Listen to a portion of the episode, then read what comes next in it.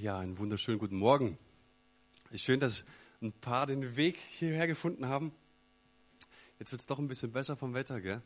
So, aber schön, euch zu sehen. Wir waren am Komersee letzte Woche. Falls sich jemand fragt, warum der Typ so braun gebrannt ist da vorne, es liegt daran, dass er ziemlich heiß war und wir viel Zeit in der Sonne verbracht haben. Ja, war richtig gut. Und jetzt starten wir in eine neue Predigtreihe.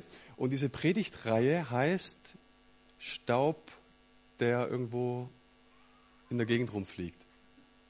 Quatsch, nein. Ich brauche das Bild, es hat mehr Wirkung, wenn es ein Bild dabei ist.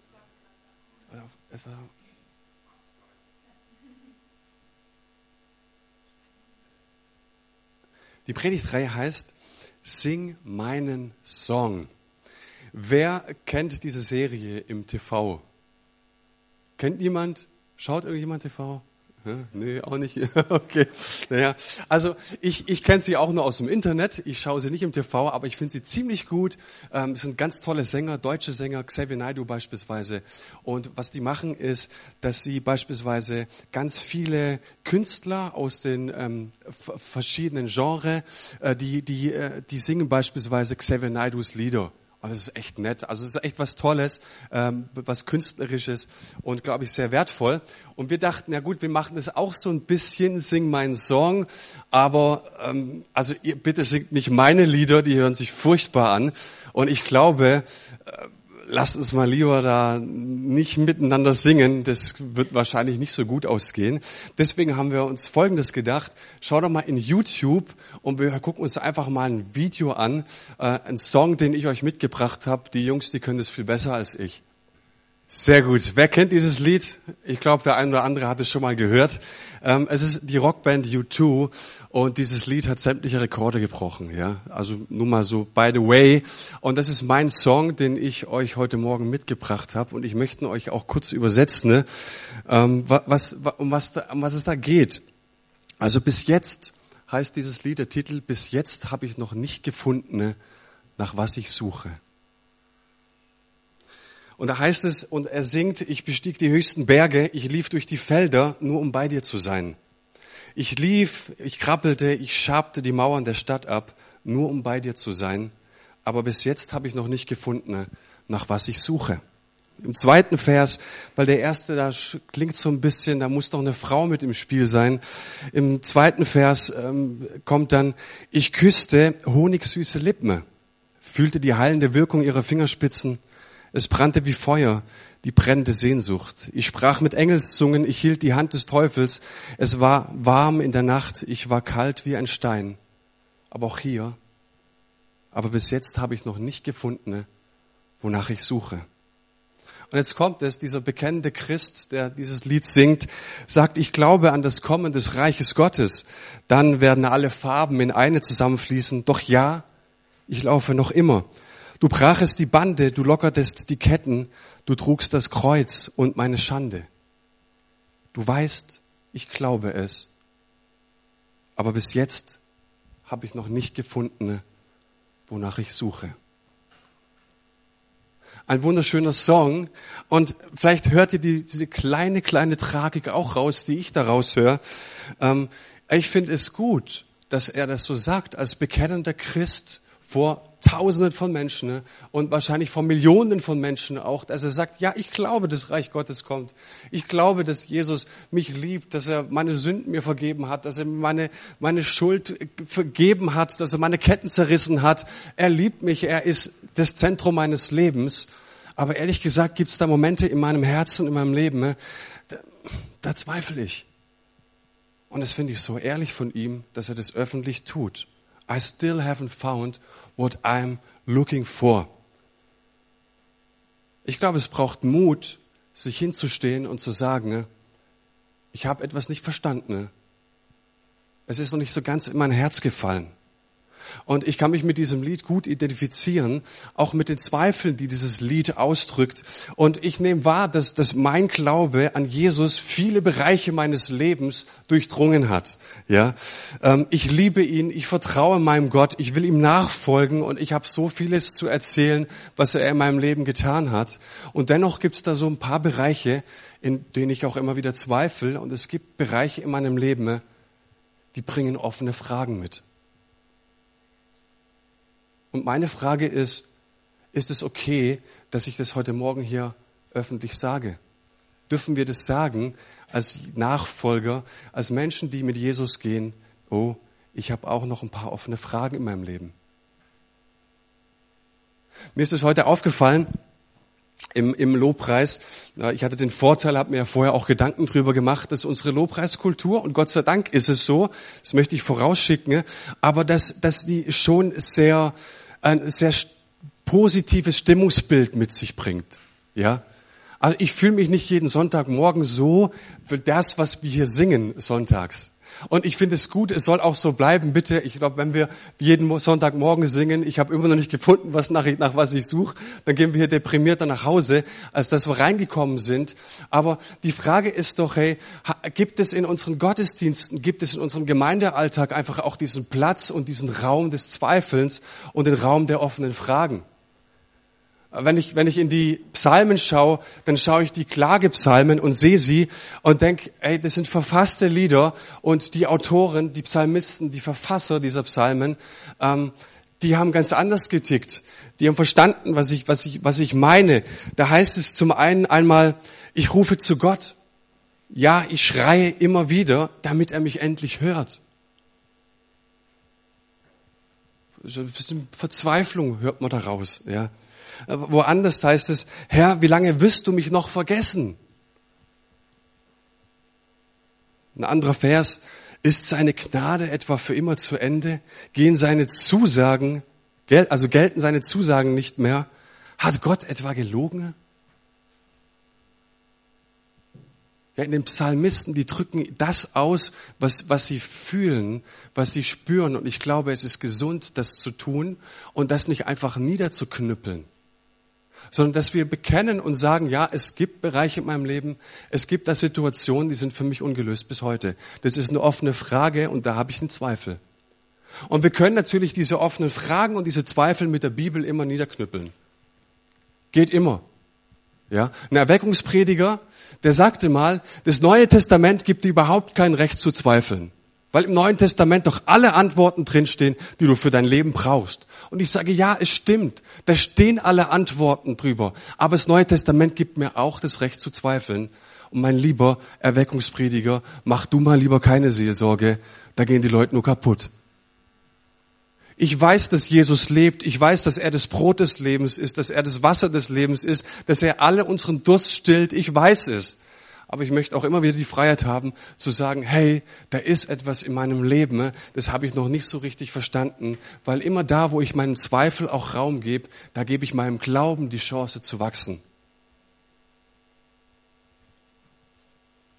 Und ich hoffe, das ist nicht neu, was ich hier erzähle. In einem sehr lesenswerten und persönlichen Artikel zu den Klagepsalmen schreibt der US-amerikanische Theologe Tramper Longman darüber, wie er mit seinem Freund und Kollegen an einer wissenschaftlichen Arbeit über die Klagepsalmen saß. Dann starb der Kollege überraschend mit 49 Jahren und Longman fand sich dabei, wie er seinen Kopf gegen die Wand schlug und dachte, Gott, warum willst du mir so zeigen, was Klagen wirklich ist? Finde ich toll. Wir können Gott finden ne? Im Raum unseres Zweifelns, im Raum des Klagens. Da ist ein Ort, in dem wir Gott begegnen können. Und es gibt Situationen, es gibt Umbrüche, es gibt Phasen in unserem Leben, die uns besonders herausfordern. Und ich habe gerade schon gesagt, ich glaube, dass Jesus die Antwort auf alle unsere Probleme, auf alle unsere Zweifel, auf alle unsere Fragen ist. Aber wisst ihr, die Frage ist nicht, ob der Glaube an Jesus die, äh, die Antwort auf alles ist, sondern wie der Glaube dir dabei helfen kann. Und ich stelle immer wieder fest, dass die meisten Menschen diese Frage nicht beantworten können. Natürlich sollen wir als bibeltreue Christen sagen, da steht die Antwort für alles drin. Aber die Frage, wie mein Glaube mir diese, diese Zweifel und die Fragen beantworten können, sind die allerwenigsten draufgekommen. Und ich glaube, dieses Lied, das wir hier gehört haben, das ist so heimlich, so manches Lied von so manchem Gläubigen. Und ich schließe mich da nicht aus. Wie gehe ich jetzt mit meinen ungelösten Fragen um? Das ist so, ähm, die, die Frage und wenn ich es so große Töne mache, muss ich ja auch irgendwie eine Antwort liefern. Ja? Also und im Folgenden möchte ich dieser Frage mal nachgehen. Ähm, wenn ich da Zweifel habe, wenn ich da Sorgen habe, wenn ich da im, in, auf der Wegstrecke zurückgeblieben bin, wie kann ich damit umgehen? Und wir fangen mal ganz am Anfang an. Ich habe mich vor einigen Jahren im Christuszentrum in Weinstadt für Jesus Christus entschieden. Jesus ist in mein Leben getreten und ich habe gesagt, Herr, komm du bitte in mein Leben und sei mein Herr und sei mein Gott. Und dann sagte mir einer, und ich war sehr dankbar, dass er mir das gesagt hat, du, wir möchten hier nicht einfach irgendwelche Bekehrungen zählen. Das ist, das ist nicht unser Anliegen. Ich möchte dir mal ganz kurz erzählen, was du hier gerade machst. Du gibst gerade alle Bereiche deines Lebens Jesus. Du legst gerade alles in deinem Leben in Gottes Hand. Und ich habe euch mal so ein bisschen meine, meine Tasche mitgebracht. Oh, die wiegt ganz schön schwer. So, du kommst da mit deinem Gepäck an, so, und, und merkst du, Jesus liebt dich und, und, und, und verändert dein Leben. Und sagst so, Mensch, möchtest du mit mir gehen? Möchtest du dein Leben mir anvertrauen? Und alles, was du so mitbringst, dann geht es nicht darum, dass wir einfach die Tasche abstellen sagen, ah ja, Jesus ist okay. Die Tasche holen wir nachher, ja, sondern äh, wir lachen. Aber es ist manchmal so, dass wir sagen, Moment,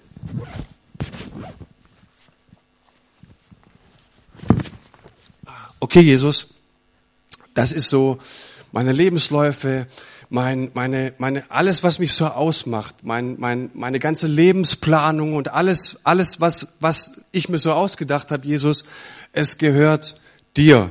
So, das ist Gottes Seite, ja.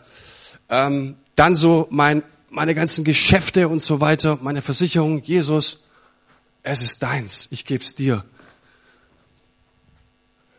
Und sagt Jesus, hast du noch was? Ich, nee. Doch, da muss doch noch was drin sein. Also gut, Jesus. Okay. Moment. Mein Geldbeutel. Jesus wirklich? Ja.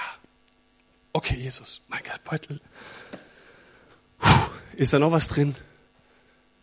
Ja, da ist noch was drin. Ah, Jesus, aber nicht, nicht, nicht der. Also nicht das. Doch, das auch. Also gut, Herr, du kriegst ihn. er ist, er gehört dir. So. Und jetzt stehen wir mit leeren Taschen da, wir armen Christen und haben nichts mehr. Die Tasche ist leer und sind jetzt arme Schlucker. Nein, sind wir nicht. Das gehört jetzt Jesus. Also der Besitzer von dem Ganzen ist Jesus. Und jetzt sagt er Folgendes. So, nimm alle diese Sachen, kriegst du wieder zurück. Die gehören, also die kriegst du wieder zurück. Also ja, das ist aber cool, das ist, das ist schön. Ja. Jetzt habe ich wieder alles so, dass das so einfach war, wusste ich gar nicht. Jetzt sagt Jesus, aber du pass mal auf, die Sachen gehören aber mir. Und du trägst die Verantwortung dafür. Du trägst die Verantwortung für diese Sachen und sie gehören nicht mehr dir. Das heißt, du trägst auch die Verantwortung für alle deine Lebensbereiche, für deine Umstände. Du trägst die Verantwortung, wie du mit Krisen umgehst. Du trägst die Verantwortung, wie du mit Erfolgen umgehst. Ja. Aber was, was das Ding ist, wenn du das nicht verstanden hast, dass du am Anfang deines Glaubens die Sachen Jesus gegeben hast und dass er dir sie anvertraut hat, wenn du also ohne Tasche mit Jesus unterwegs warst, dann merkst du, bekommst, dann kriegst du mega Probleme. Ja, warum? Wir haben es geschrieben, wir haben es vorhin ein paar Mal gesungen, der Herr regiert. Und er regiert nicht da über die Autos da draußen und über den Freud-Parkplatz, sondern er möchte in meinem Herzen regieren. Schon mal gehört? So, und wenn das schiefgelaufen ist, wenn wir nicht wirklich, wirklich, wirklich auch die Dinge, die uns wehtun, Jesus anvertrauen, dann merken wir, das ist, da ist immer was am Kreuz vorbeigegangen. Dann wirst du immer wieder ins alte Leben zurückgehen. Dann wirst du immer wieder Probleme und Schwierigkeiten haben. So, es gibt diesen Punkt, wo du sagen musst, Herr Jesus, es gehört alles dir. Und die Sache mit dem Geldbeutel beispielsweise, das war nicht das letzte Gespräch. Auch bei mir, da habe ich oft nochmal mit Gott reden müssen. Äh, hat sich mein Geldbeutel jetzt wirklich auch bekehrt? Ja. Aber ich merke das, wenn die Sache geklärt ist, dann kriegst du auch Segen mit deinen Finanzen. Und ich sage das von ganzem Herzen, weil ich nichts anderes in meinem Leben erlebt habe. Wenn diese Sache voll und ganz geklärt ist, dann wirst du einen Segen erleben in deinen Finanzen. So. Es gibt ein Zitat, da heißt es, mein Leben ist ein Geschenk von Gott an mich. Also mein Leben, dass ich lebe, dass ich atme, dass ich vorne stehe, es ist ein Geschenk Gottes, dass ich das kann. Aber was ich daraus mache, das ist ein Geschenk von mir an Gott. Versteht ihr? Mein Leben ist ein Geschenk von Gott an mich und was ich aus diesem Leben mache, ist ein Geschenk von mir an Gott. Und ich möchte mit euch in die Bibel schauen und mal angucken, wie, wie gehen Menschen in Krisensituationen mit ihren Schwierigkeiten um. Und ich habe in der Apostelgeschichte eine, eine Erzählung gefunden von Paulus und Silas im Gefängnis. Die Apostelgeschichte ist ein Brief oder eine Erzählung, in der geschildert wird, wie die erste Kirche, die junge Kirche entstanden ist, wie leidenschaftlich, geisterfüllt Männer, die eigentlich keinen so einen richtigen Checker hatten, auf einmal mit Gottes Kraft äh, in die Welt gehen und die Welt verändern mit seiner Liebe und mit seiner Kraft. Und Paulus und Silas, die sind in Philippi unterwegs in Griechenland und machen einfach das, was sie am besten können. Sie heilen Menschen, sie treiben Dämonen aus und treiben jetzt einen, einen Wahrsagegeist einer einer Sklavin aus. Und die Sklavenherren haben mit dieser Sklavin richtig viel Geld gemacht. Ist geschickt, wenn deine Sklavin einen Wahrsagegeist hat, da kannst du richtig Geld mitmachen. So. Und äh, Paulus macht halt, was er ist, charismatischer Typ, da wird alles ausgetrieben, was, was einfach über den Weg kommt. Und eben auch der Sklavin. Jetzt haben natürlich die Sklavenherren festgestellt, oh, der Wahrsagegeist ist nicht mehr da, damit auch nicht unsere Einnahmequelle. Also, jetzt gibt's Ärger. Und ab der Stelle lese ich mal vor. Als die Besitzer der Sklavin begriffen, dass mit dem Wahrsagegeist auch ihre Aussicht auf Gewinn verschwunden war, packten sie Paulus und Silas und schleppten sie zum Marktplatz, wo die Stadtbehörde ihren Sitz hatte. Sie führten sie den beiden Prätoren vor, den höchsten Justizbeamten von Philippi, und sagten, unsere ganze Stadt ist in Aufruhr wegen dieser Leute hier. Juden sind sie und sie propagieren Sitten, die wir als römischer Bürger nicht gutheißen können und die wir auf keinen Fall übernehmen dürfen. Als dann auch noch die Volksmenge in diese Anschuldigungen einstimmte, ließen die Prätoren Paulus und Silas die Kleider vom äh, Leib reißen und ordneten an, sie mit der Rute zu schlagen. Nachdem man ihnen eine große Zahl von Schlägen gegeben hatte, ließen die Prätoren sie ins Gefängnis werfen und wiesen die Gefängnisaufseher an, sie scharf zu bewachen. Das tat dieser dann auch. Er sperrte die beiden in die hinterste Zelle des Gefängnisses und schloss ihre Füße in den Block. Keine Ahnung, ob du die Geschichte schon mal gehört hast, schon mal gelesen hast. Du brauchst kein großer Bibelkenner sein, um festzustellen, der Tag lief nicht optimal. Und ich habe mal aufgelistet, was da nicht so optimal lief. Ähm, die beiden, die machen von ganzem Herzen das, wozu sie berufen sind. Sie verkündigen das Evangelium, treiben Dämonen aus. Und weißt du, wie es dir geht? Du machst so von ganzem Herzen deins, was, was du gern hast, was, wo du sagst, dafür habe ich Leidenschaft, dafür habe ich Gaben und Fähigkeiten. Ne? Und auf einmal wirst du hart angeklagt. Äh, wir haben es doch nur gut gemeint. Also was ist denn jetzt los? Und du wirst angeklagt, nicht nur von diesen Sklavenherren, sondern die ganze Stadt stimmt damit ein. Ich weiß nicht, wie, wie gut ihr mit Anklagen leben könnt. Ich liebe es, wenn mir nach der Predigt jemand sagt, guter Job, hat mir ermutigt. Das andere muss man irgendwie ertragen. Aber ich merke wirklich so, ähm, mit, mit Anklagen zu leben, wenn, wenn mir jemand nicht liebevoll umgeht, das ist schon schwer. Jetzt steht bei den beiden aber die ganze Stadt auf und klagt sie an. Also so dieses innerliche Gefühlschaos muss man auch ein bisschen verstehen. Sie erleben eine, eine schroffe Ablehnung, nicht nur von ihrer Person, sondern auch von dem, was sie bringen. Sie meinen sehr gut, sie möchten das Evangelium verkündigen. Und dort heißt es, hey, das, was die Leute da verkündigen, das dürfen wir auf gar keinen Fall annehmen. Das ist auch heftig. Weißt du, ob ihr das schon mal erlebt habt, auf Straße evangelisieren und so. Da habe ich mal mit einem, mit einem Türsteher, hab mich daneben gesetzt vorm Kölner Dom, wollten evangelisieren. Und da sagt er mir, hau ab oder ich hau dir auf die Fresse. So, okay, ich habe verstanden. Ist okay. Ähm, sie werden öffentlich entblößt, werden ausgezogen. Und wir hatten das neulich beim barmherzigen Samariter, diese öffentliche Entblößung. Die ganze Stadt schaut zu, wie du dann da stehst, entblößt bist. Und dann heißt es dort, ihnen wird eine große Zahl von Schlägen zugeführt. Sie werden ins Gefängnis geworfen, ohne ärztliche Versorgung. Wir kommen gerade aus dem Urlaub und ich habe so ungefähr 40 Mückenstiche am, äh, Stiche am ganzen Körper. Und wie gut ist es, dass es ein Phenestilgel gibt, in dem man so seine Wunden ein bisschen lindern kann an diesem Gel. Kennt ihr das? So, jetzt haben die mit diesen, ich habe euch einen Stock mitgebracht. So, wird irgendjemand ganz kurz hier, das nur einmal kurz, nur, dass, dass ihr uns beschreibt, wie, ob das weh tut oder nicht? Keiner? Ach, schade. Ähm, auf jeden Fall steht da viele Schläge. Was meinst du, mit was für Blessuren die nach Hause gegangen sind? Die haben geblutet. Keine ärztliche Versorgung und du wirst in das dunkelste, hinterste Loch gesteckt, in dem stinkt. Da gab es keine Putzfrau. Da hat's gestunken, da war es kalt, da war es nass. Und dann schließen sie deine, deine Füße in einen Holzblock ein. Und dieser Holzblock, es war eine Foltermethode, da geht es nicht drum, dir ähm, ganz starke Schmerzen zuzufügen, sondern permanente, leichte Schmerzen. Und das reicht. Permanente, leichte Schmerzen, die reichen vollkommen aus. Da wirst du kirre. So, äh, und jetzt ist ja die Frage, wir haben vorhin darüber gesprochen, wir haben Krisen, wir schauen jetzt an, die beiden haben auch eine ziemliche Krise. Ja, ich würde einfach mal sagen, bei den beiden, ne, das Ding ist gelaufen.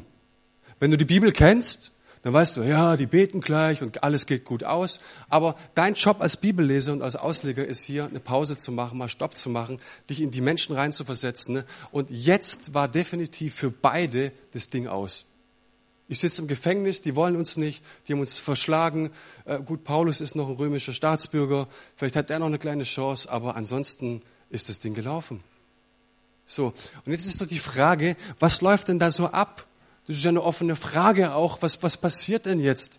Was ist denn die naheliegendste Frage bei so etwas? Und was die ersten Christen auch stark, ganz stark beschäftigt hat, ist so, hey, wenn mir das passiert, wenn ich jetzt überhaupt keinen Horizont mehr habe in meinem Glauben, was bringt mir mein Glaube dann noch? Stimmt's?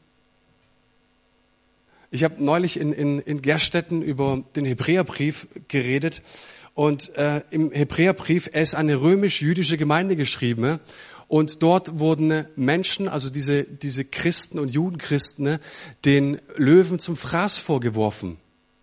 Und ist doch klar, wenn du weißt, dass sie jeden Moment reinkommen können, deine Family von dir reißen, deine Kinder den Löwen zum Fraß vorwerfen und du merkst, es gibt keine Besserung, was ist dann die naheliegendste Frage?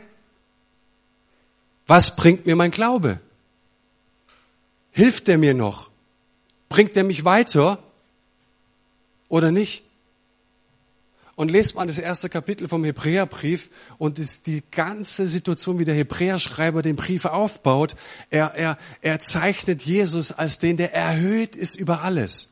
Auf ihn ist der ganze Kosmos hingeschaffen und er gibt sich Mühe in seiner Predigt, also in seiner, so heißt es am Anfang die, ähm, äh, im Hebräerbrief, dass er sagt, Leute, ich, ich lege hier alles rein, ihr sollt unbedingt erkennen, wie groß Christus ist. Weil er wusste von der Gefahr, dass Menschen wieder abfallen. Er wusste, wenn Menschen diese Zweifel und diese offenen Fragen haben, und jetzt kommen wir da drauf, Zweifel und offene Fragen sind zunächst erstmal gut, aber Zweifel und offene Fragen können dich auch killen. Und er wusste das.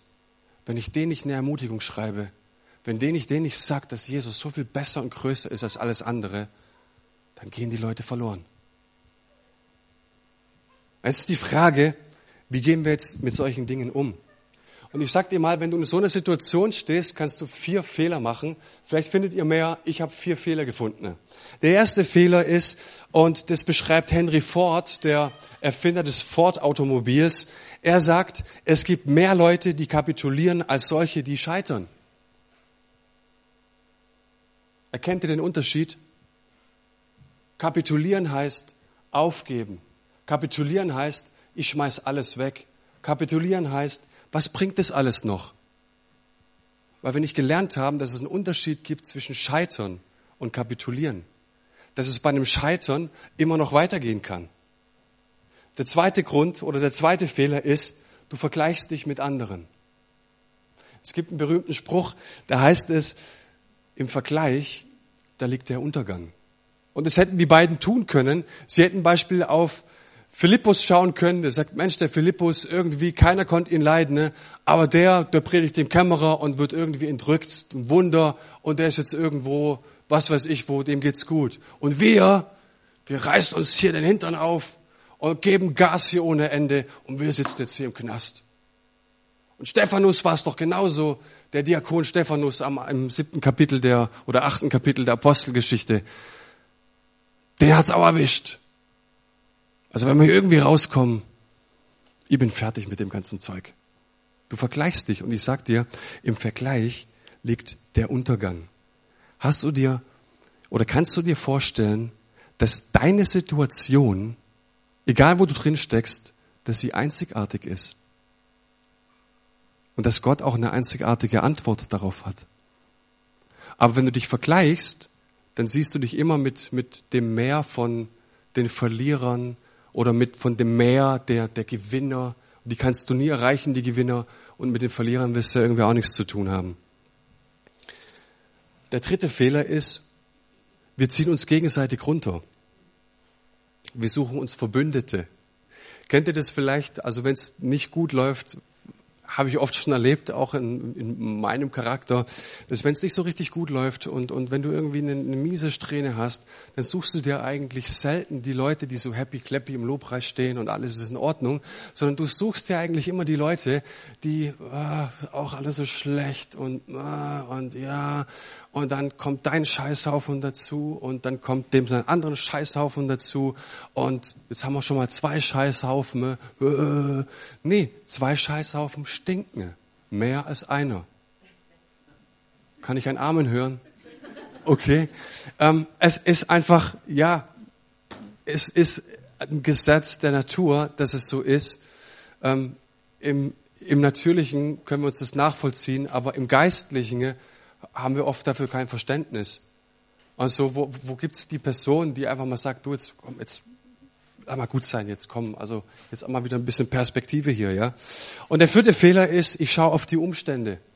Und wenn die beiden auf die Umstände geschaut haben, verdroschen, ohne ärztliche Versorgung, weggesperrt für immer, ich sag dir, wenn du nur auf die Umstände schaust, wenn du immer nur auf die Horizontale schaust, also das, was dir Menschen getan haben, die schlechten Umstände, was gescheitert ist. Kennt ihr das so? Dann gehen wir immer wieder nach und denken so, ja Mensch, wenn das, Mensch, Paulus, also weißt du Charismatiker, hättest da mal mindestens, hättest da vielleicht mal nicht austreiben können. Hätte, da nicht einfach auch mal eine Predigt gereicht, dann wären wir nicht hier im Knast.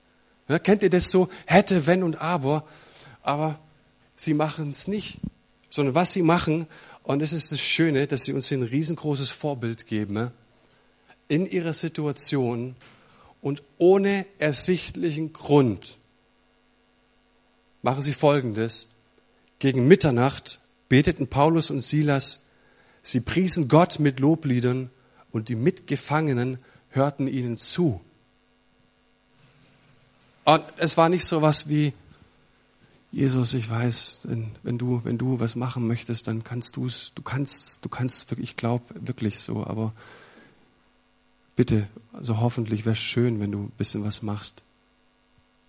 Nein, die haben geschrien, die haben gesagt, Gott, wir preisen dich, wir lieben dich von ganzem Herzen. Wir glauben, dass du Situationen verändern kannst. Wir glauben, wenn du mit im Boot sitzt, dass du in jeder Situation das Ruder rumreißt.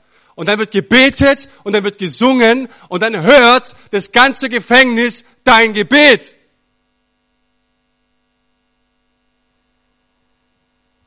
Und es ist keine Taktik, sondern es drückt ein Herzensgebet aus.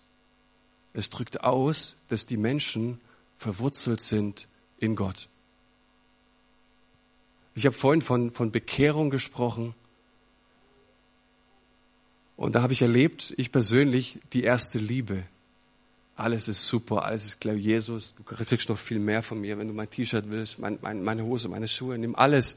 Das war, das ist irgendwie so klar alles, weil Gott am Anfang des Glaubens ein paar Wunder tut. Dir geht's so gut, du hast so oh, tolle Gefühle. Habt ihr schon mal erlebt? So, er ist einfach megamäßig und da sind wir unterwegs und es ist alles so gut. Und irgendwann stellen wir fest, dass einfach diese Probleme kommen und die Schwierigkeiten kommen und so weiter. Und dann hat der, der Mensch, der Jahrzehnte im Glauben ist, irgendwie so diesen größten Wunsch, Gott, wir wollen zurück zur ersten Liebe. Wie schön wäre es, wenn du uns diese erste Liebe wiedergibst. Diese Gefühle und das, oh, und das Tolle. Und die Christen haben leider nicht verstanden, dass die erste Liebe nicht ist, dass dieses erste Geliebtheitsgefühl, sondern dass die erste Liebe in der Bibel beschrieben wird mit dem, dass Gott dich zuerst geliebt hat und dass du in jeder Situation deines Lebens, nicht nur am Anfangserlebnis, sondern egal in was du steckst, ob du Lust hast anzubeten oder nicht, ob du dich so fühlst, ob du glaubst, es lohnt sich oder es lohnt sich nicht, du musst wissen, Gott liebt dich zuerst und die Hand Gottes, die ist immer da. Ja? Kennst du den Römergriff, Rolf? Römergriff geht so. So. So. Lass mal los. Merkt ihr was? Seht ihr was? Der hat mich noch. Okay? Das ist Gottes Liebe, die nicht vergeht, weil sein Wesen Liebe ist. Und wenn die Jungs das verstanden haben, dann verstehen sie auch, je tiefer der Schmerz ist, Gott hat mich noch. In Gott habe ich eine Anlaufstation, weil Gottes Wesen Liebe ist. Und in dem waren sie immer mehr verwurzelt und sind immer verwurzelter gewesen. Ne? Und dann fällt es dir auch nicht so schwer, in einer, in einer schweren Situation auf Gott zu schauen. Die Perspektive stimmt. Die Perspektive ist die Perspektive himmelswärts, himmelwärts. Sie schauen nicht auf das Geschehene. Sie ziehen sich gegenseitig hoch und nicht runter. Und das kannst du nur tun, wenn du jemanden hast, der unterwegs ist mit Jesus. Sie schauen nicht auf die Umstände, sondern sie schauen sich hoch. Und ich weiß nicht, wie es euch geht. Nur dieses, dieser kleine, dieser kleine Tropfen. Oh, geht's dir auch so schlecht? Ja, mir geht's auch so schlecht. Ja, es, es, es ist so einfach, aber es ist auch so schwierig äh, zu sagen, hey, pass mal auf, du alter Meckersack. Nichts passt und immer ist alles, bäh. jetzt hör mal auf. Und die Leute brauchst du, sag ich dir. Die Leute brauchst du in solchen Situationen, wenn es dir richtig mies geht, die dir mal in die, in die, in, von hinten reinkrätschen mit einer roten Karte und sagen, hör endlich mal auf jetzt, hier rumzujammern wie ein altes Weib. Was, was sie noch hatten, war, sie waren zu zweit. Und ich habe noch keine Auslegung dieses, dieses, dieser Geschichte gehört, der, der, wo das jemand betont hat. Sie waren zu zweit. Es ist so gut, jemanden zu haben, der im Glauben unterwegs ist. Deswegen bauen wir Kleingruppen in der Gemeinde. Nicht, weil wir auch cool sein wollen und nicht, weil wir sagen, jeder, das hat mal jemand so verstanden, jeder muss hier eine Kleingruppe. Nee, es muss nicht jeder. Ich würde mir aber wünschen, dass jeder in eine Kleingruppe geht, weil ich dir, in Kleingruppen wird der Glaube trainiert. Und ich glaube, die Kleingruppe ist dein Zuhause in der Gemeinde. Im Gottesdienst können wir nicht versprechen, dass wir immer jeden, gut, jetzt heute sind wir ein kleiner Haufen, da können wir fast mit jedem reden. Aber wenn dann alle da sind, können wir nicht mehr gewähren, dass ich mit jedem rede. Aber ich möchte, dass Menschen ein Zuhause finden. Ich möchte, dass Menschen Glauben trainieren. Ich möchte, dass Menschen ne, verstanden haben, dass die Sachen, dass wir dafür Verantwortung tragen. Und das kann ich nicht losgelöst von allem und jedem tun, sondern das kann ich nur in Gemeinschaft mit jemandem tun. Und ich sag euch, auch ein, Haupt, ein, ein großes Argument, was hierfür spricht, dass sie anbeten, ist, sie hatten eine Vision für ihr Leben. Sie wussten, zu was sie berufen waren. Und wenn du weißt, zu was du berufen bist, dann kann es, wenn du in so einer Situation stehst, muss doch deine erste Reaktion sein, das kann doch nicht zu Ende sein. Hier stimmt irgendwas nicht. Das ist nur eine Episode, das ist nur ein kleiner Teil der Geschichte, aber es kann unmöglich zu Ende sein. Warum? Weil Gott auch so viel in mein Herz gelegt hat. Gott hat mir doch eine Perspektive für meine Zukunft gegeben. Und meine Frage ist, wenn du heute Morgen verzweifelt bist hier und, und, und, und dich fühlst, dass du gescheitert bist und verloren bist, hey, hat dir Gott eine Perspektive in dein Leben gegeben? Es wäre so schön, wenn wir, wenn wir vom Herzen sagen könnten, ne, hey, die Geschichte ist noch nicht zu Ende. Ich glaube, es ist nur eine Episode. Und wenn du das verstanden hast, dann, dann weißt du, dass Gott handeln wird und Gott handelt. Und es heißt dann, plötzlich bebte die Erde so heftig, dass das Gebäude bis in seine Grundmauern erschüttert wurde. Im selben Augenblick sprangen sämtliche Türen auf und die Ketten aller Gefangenen fielen zu Boden. Wow. Ein Wunder. Was für ein Wunder. Gott reagiert, Gott stellt sich zu uns und Paulus und Silas erleben das Gefängniswunder. Das Fundament bebt, die Wände beben. Ma, das ist doch so was toll. Aber ich glaube, dass das Erschüttern der Wände nicht das eigentliche Wunder ist, sondern das Wunder dieser Geschichte, das besteht darin, dass sie einander hatten. Dass sie die richtige Perspektive hatten dass sie sich gegenseitig hochgezogen haben und dass sie eine Vision für ihr Leben hatten. Sie waren klar in ihrem Auftrag. Vielleicht könnt ihr euch daran erinnern, vor einigen Jahren ist in Amerika im Hudson River in New York eine Maschine gelandet. Und die Amerikaner, die waren ganz kurz nervös, weil auf einmal wieder in, in gefährlicher Nähe ein Flugzeug äh, da war. Und wie schön war es zu sehen, dass es eigentlich eine Heldengeschichte ist glaube, der Person, äh, der, der Pilot heißt Sully und er hat das, das, äh, das Flugzeug notgelandet auf dem Hudson River. Kein Mensch ist gestorben. Was macht die amerikanische Presse draus? Was machen die Medien draus? Sie sagen, ein Wunder, ein Held, eine Wundergeschichte, diese Wundergeschichte brauchen wir. Und er wurde in sämtliche Fernsehshows eingeladen und sollte Zeugnis geben von dem, was er da getan hat. Und irgendwann mal sagte er in einer Show, wisst ihr, es war eigentlich kein Wunder. Es waren zehntausende Stunden im Flugsimulator.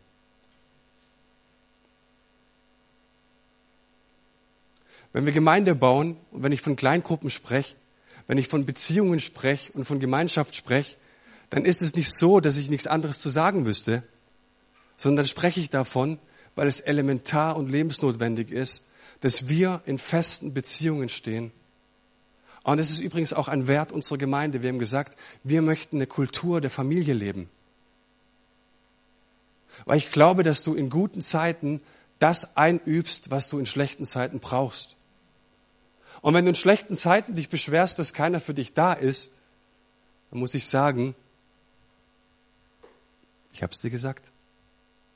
Aber wenn du in guten Zeiten Beziehungen übst, wenn du in guten Zeiten übst, zu beten, zu lesen, wenn du in guten Zeiten übst, das zu pflegen, was hier passiert, dass die Bereiche meines Lebens, dass ich Verantwortung dafür habe, dass ich da Verantwortung dafür trage, dann erlebe ich in schlechten Zeiten auch Wunder, weil ich sage euch, die Wunder Gottes sind immer vorprogrammiert.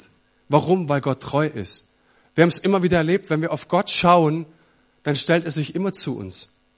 Das Problem ist aber, Gott wird nichts machen, wenn du im Gefängnis sitzt und rumheulst und rummöckst und, äh, und alles schlecht und ich, siehst du Philippus und Stephanus und, äh, und wir ziehen uns gegenseitig runter, da tut halt Gott einfach nichts.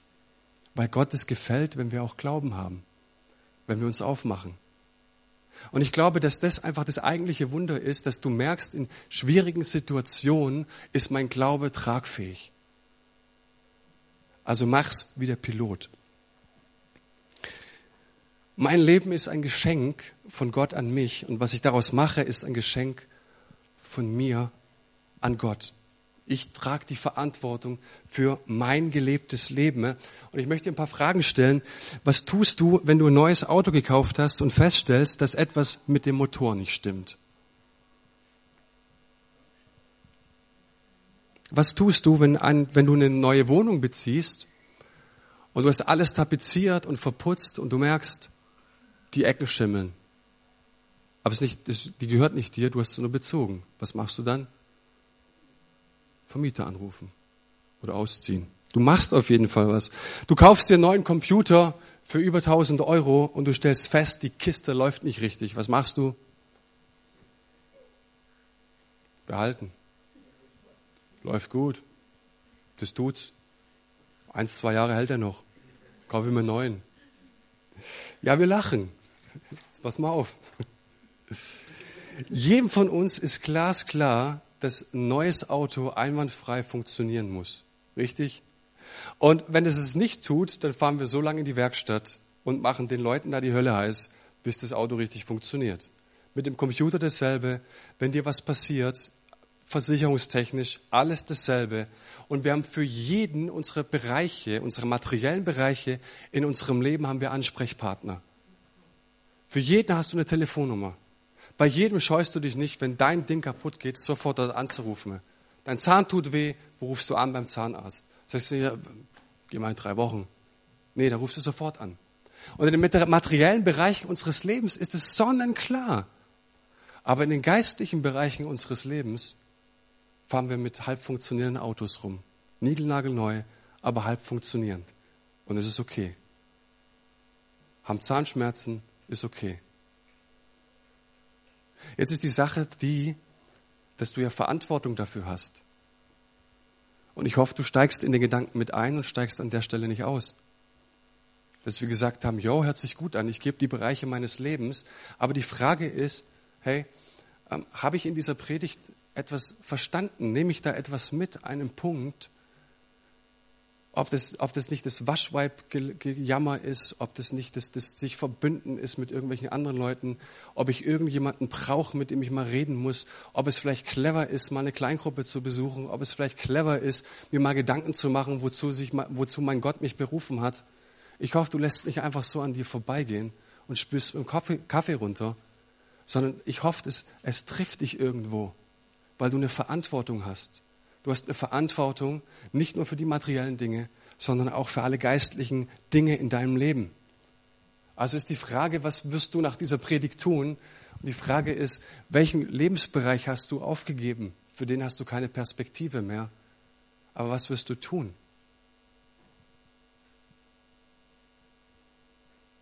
Zweifel und offene Fragen sind immer erlaubt. Und ich komme zum Schluss. Es ist immer gut. Du darfst offene Fragen haben. Und ich glaube, Gott, wir haben es gesehen in den Klagepsalmen, Gott lässt es zu.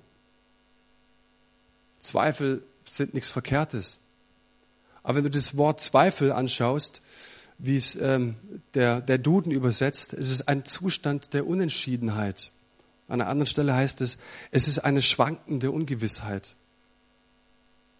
Und wenn wir es in, einem anderen, in einer anderen Formulierung hören, dann merken wir, dass Zweifel eine Zeit lang gut sein können, aber eine lange Zeit in, einem schwankenden, in einer schwankenden Ungewissheit unterwegs sein, da merken wir, das wird ungesund für unser geistliches Leben. Und ich möchte dir heute Morgen entgegentreten, weil ich es dir wünsche, dass du Freunde hast, die dir widersprechen und die dir sagen, Fang doch mal an, an deinen Zweifeln zu zweifeln.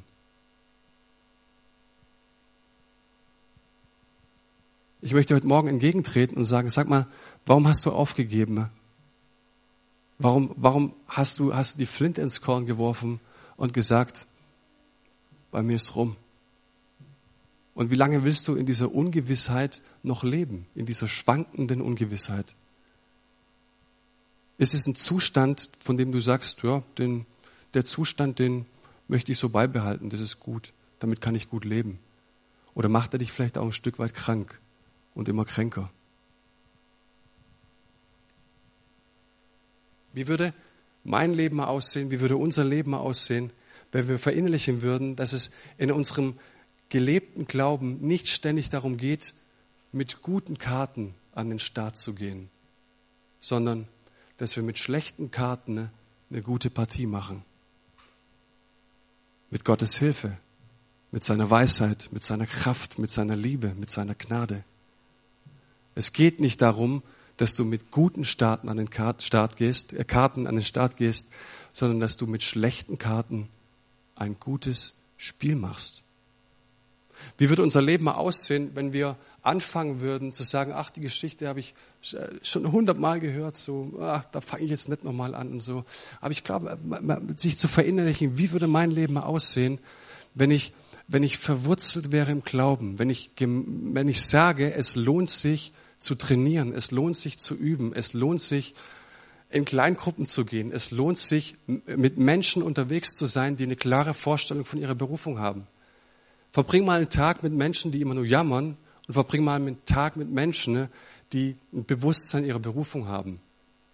Ich sag dir, es ist ein himmelweiter Unterschied. Ein himmelweiter Unterschied.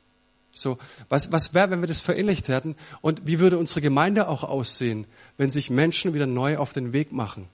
Das sagen, dieser, dieser Zustand der, der schwankenden Ungewissheit ist kein Zustand. Sondern ich möchte Butter bei den Fische machen und ich möchte mich aufmachen, meinen Gott suchen, ich möchte mich aufmachen, Menschen suchen, ich möchte mich aufmachen, nach Freundschaften zu suchen, die mich hochziehen und nicht runterziehen. Ich glaube, dass unser Leben und unsere Gemeinde anders aussehen würde. Amen.